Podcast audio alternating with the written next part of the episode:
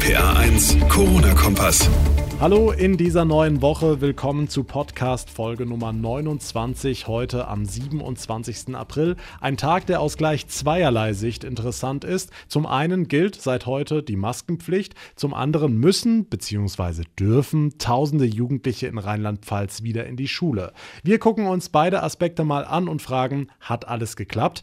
Außerdem sprechen wir mit einer Angstexpertin darüber, wie wir gut durch die Maskenpflicht kommen, auch wenn wir dem Ganzen kritisch oder sogar sogar ängstlich gegenüberstehen. Und meine liebe Kollegin Johanna Müßiger hat unter Anleitung des bekannten Kriminalbiologen Marc Benecke in ihrer Küche mal selbst Desinfektionsmittel hergestellt. Wie das geht und ob da alles in die Luft geflogen ist, das erläutert sie uns selbst. Jetzt aber erstmal alles, was heute wichtig ist.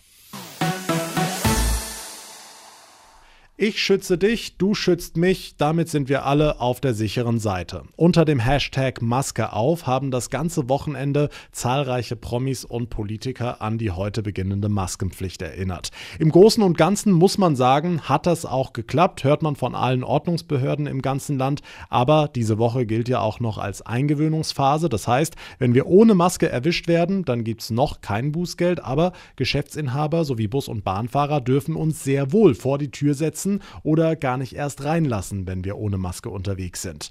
Damit das nicht passiert, hat das Verkehrsunternehmen Mainzer Mobilität heute Vormittag mehrere hundert Einmalmasken am Hauptbahnhof verteilt. Mehr eine symbolische Aktion und die meisten Fahrgäste seien ohnehin schon mit einer eigenen Maske ausgestattet gewesen, heißt es. Das läuft also alles ganz gut und obwohl das so hinhaut, wird trotzdem weiter heftig über das ganze Thema Maske diskutiert.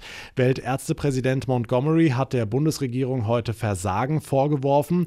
Die einfachen Masken oder die Schals könnten Viren nicht abhalten, sagte er in einem Interview. Eine gesetzliche Pflicht für nicht funktionierende Masken sei daher ein Armutszeugnis des Staates, so Montgomery.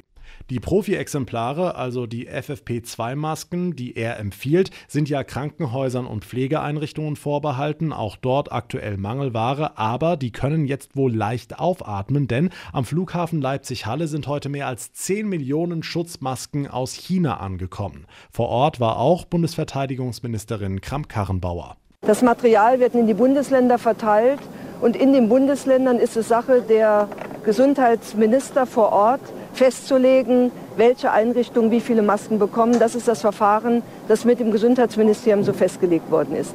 Also wenn alles gut läuft, leichte Entspannung im rheinland-pfälzischen Gesundheitswesen dank Masken aus China. Dort gehören Mund-Nase-Bedeckungen ja fast schon zum Alltagsbild. Einige von uns haben aber dagegen große Bedenken, teilweise sogar Ängste. Kirsten Altvater ist Zahnärztin und außerdem Expertin für Angst- und Panikprävention. Frau Altvater, Sie tragen ja täglich beruflich in der Praxis einen Mundschutz, um denjenigen mal die Angst zu nehmen. Wie gut bekommen wir damit Luft? Ja, ich trage tatsächlich jeden Tag einen Mundschutz und ich habe die letzten zwei Wochen sogar mit FFP3 und einem selbstgenähten Stoffmundschutz gearbeitet. Da war die Luft relativ eng. Unter einem ganz normalen Mundschutz kann man ganz normal Luft bekommen. Es hängt natürlich immer ein bisschen davon ab, wie dicht der genäht ist. Aber keine Panik, das geht alles. Ich mache das jeden Tag und das schon seit 27 Jahren. Hm, wie sieht das bei Menschen aus, die generell schlecht Luft bekommen, zum Beispiel Asthmatiker? Ja, kann natürlich sein, dass die darunter ein bisschen Beklemmungen bekommen. Es gibt allerdings einen Trick, das geht hauptsächlich vor allen Dingen mit denen, die man hinten binden kann. Mach, man sollte es unten einfach etwas lockerer machen, sodass es am Mund ein bisschen mehr Platz gibt. Dann bekommt man gefühlt besser Luft. So mache ich das bei der Arbeit auch immer. Aber oben an der Nase liegt es schon an. Okay, einige haben ja die Befürchtung, dass solche Masken das Risiko von Infektionen sogar verstärken könnten. Was sagen Sie? Ähm, wenn man zum Beispiel einen selbstgenähten nimmt und den in Seifenlauge wäscht anständig und den täglich wechselt, dann ist das schon okay. Hm, abschließend noch, welche Tipps haben Sie denn, damit die Masken möglichst effektiv getragen werden? Besonders effektiv ist es sicherlich, wenn man mehrere Mundschutzmasken hat und vielleicht auch tatsächlich selbstgenähte Mundschutzmasken die man so ein bisschen auf sein Gesicht anpassen kann. Gerade für Brillenträger ist es dann wichtig, dass man oben das umschlägt, dass die Brillengläser nicht so beschlagen.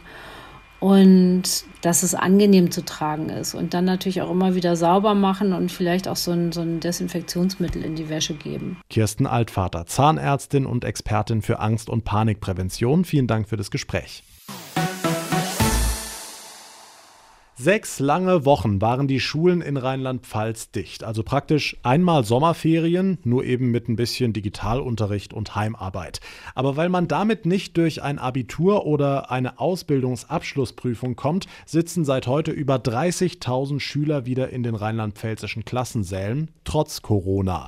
Strenge Hygieneregeln und Mundschutz sollen das Ansteckungsrisiko so gering wie möglich halten. RPA1-Reporter Olaf Holzbach, was hört man so im Land? Hat's damit geklappt? Also zumindest hört man nichts davon, dass es nicht geklappt hätte. Der große Tag X ist ja der nächste Montag, wenn rund 130.000 Kinder und Jugendliche wieder einrücken. Heute nur ein paar G8-Abi-Kandidaten, wie etwa am Gymnasium Traben-Trabach. Schulleiter Rudolf Müller-Kesseler. Es war erstaunlich, äh, wie diszipliniert die Schülerinnen und Schüler in die Schule kamen. Die kamen äh, meistens auch in gewissem Abstand. Alle hatten eine Maske angezogen und haben die auch während der äh, Zeit durchs Schulgebäude eingelassen. Desinfektionsmittel hat er auch bekommen, sagt er. Was fehlt, sind diese Spender mit einem Taster. Da muss sich der eine oder andere Hausmeister vielleicht noch was einfallen lassen. Insgesamt lief dieser erste Tag aber rund. Hm, Stichwort 4. Mai, der nächste Schritt zurück in die Normalität. Besteht die Gefahr, dass das doch zu früh kommt? Ja, die besteht. Manche Forscher sagen eine zweite Infektionswelle mit vielen tausend Toten voraus. Andere sagen, das Risiko wird vollkommen überschätzt. Die Politik irgendwo dazwischen. Wir haben Beschluss der Bundeskanzlerin und der Regierungschefinnen und Regierungschefs der Länder. Und die haben sich auch mit Gesundheitsexpertinnen und Experten beraten. Und es wird jetzt durch die Öffnung mehr Infektionen geben, das ist ganz klar. Und das kann auch bedeuten, dass wir einzelne Schulen wieder zumachen oder dass wir manche Schritte nicht so schnell gehen können, wie wir uns das wünschen. Die rheinland-pfälzische Bildungsministerin Stefanie Hubig, spätestens Mitte Mai werden wir sehen, ob Masken und Desinfektionsmittel in den Schulen was gebracht haben. Tag 1 nach der Corona-Pause für 10.000 tausende rheinland-pfälzische Schüler. Sie haben seit heute wieder Unterricht in der Schule. Noch mehr folgen am nächsten Montag, unter anderem die Viertklässler. Professionelle Schutzmasken sind für uns Normalbürger weiter Mangelware. Ein anderes großes Thema ist Desinfektionsmittel. Viele Spirituosenhersteller haben ja tausende Liter Alkohol an Chemiekonzerne gespendet, damit die daraus wiederum Desinfektionsmittel herstellen können. Das reicht allerdings kaum für Krankenhäuser, Pflegeeinrichtungen, Schulen, Arztpraxen sowie alle anderen medizinischen Einrichtungen, die darauf angewiesen sind. Meine Kollegin Johanna Müßiger hat deshalb lange recherchiert und und sich prominente Unterstützung geholt, um sich zu Hause in ihrer heimischen Küche selbst Desinfektionsmittel herzustellen. Ja, willkommen in Johannas Hexenküche. So sieht das je nach vier Wochen Lockdown aus. Äh, heute mit Kriminalbiologe Marc Benecke. So, hallo Johanna. Ja, wir mixen uns hier gleich eine Flasche Desinfektionsmittel. Ich habe auch schon alles da. Handschuhe an, Schutzbrille auf. Marc, wie gefährlich wird's? Die Herstellung ist äh, nicht gefährlich, solange kein Feuer in der Nähe ist. Okay. Also Alkohol brennt. Erst recht brennt der Alkohol, wenn er mehr Alkoholgehalt hat als Schnaps. Den brauchen wir ja hier. Zutat Nummer 1 habe ich im Baumarkt gekauft. Kamin Bioethanol. Und jetzt? Den verdünnt man auf ungefähr 70 Prozent, also zum Beispiel vier Teile und kipp ein Teil Wasser dazu. Normales Wasser? Leitungswasser, irgendwelches, warm oder kalt. Okay, mache ich. Ich tue dann noch einen Löffel Zitronensäure dazu, die wird zum Entkalken von so Wasserkesseln und Kaffeemaschinen angeboten. Das mag die Erbsubstanz nicht so gerne. Ja, dann rein da alles, was das Virus killt. Ist das jetzt fertig? Fertig. Okay. Ist das genauso wirksam wie das aus der Apotheke? Das selbstgemachte Desinfektionsmittel ist genauso wirksam, weil es nämlich sowieso dasselbe ist. Ist genau dasselbe drin.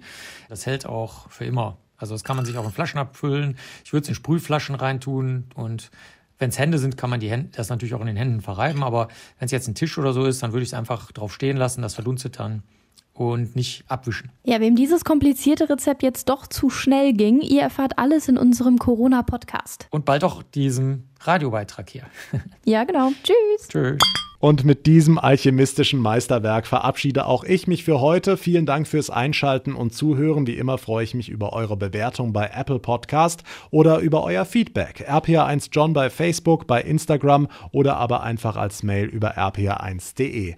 Mein Name ist John Segert. Euch allen eine gute Zeit, macht's gut und vor allem bleibt gesund. Der RPA1 Corona-Kompass.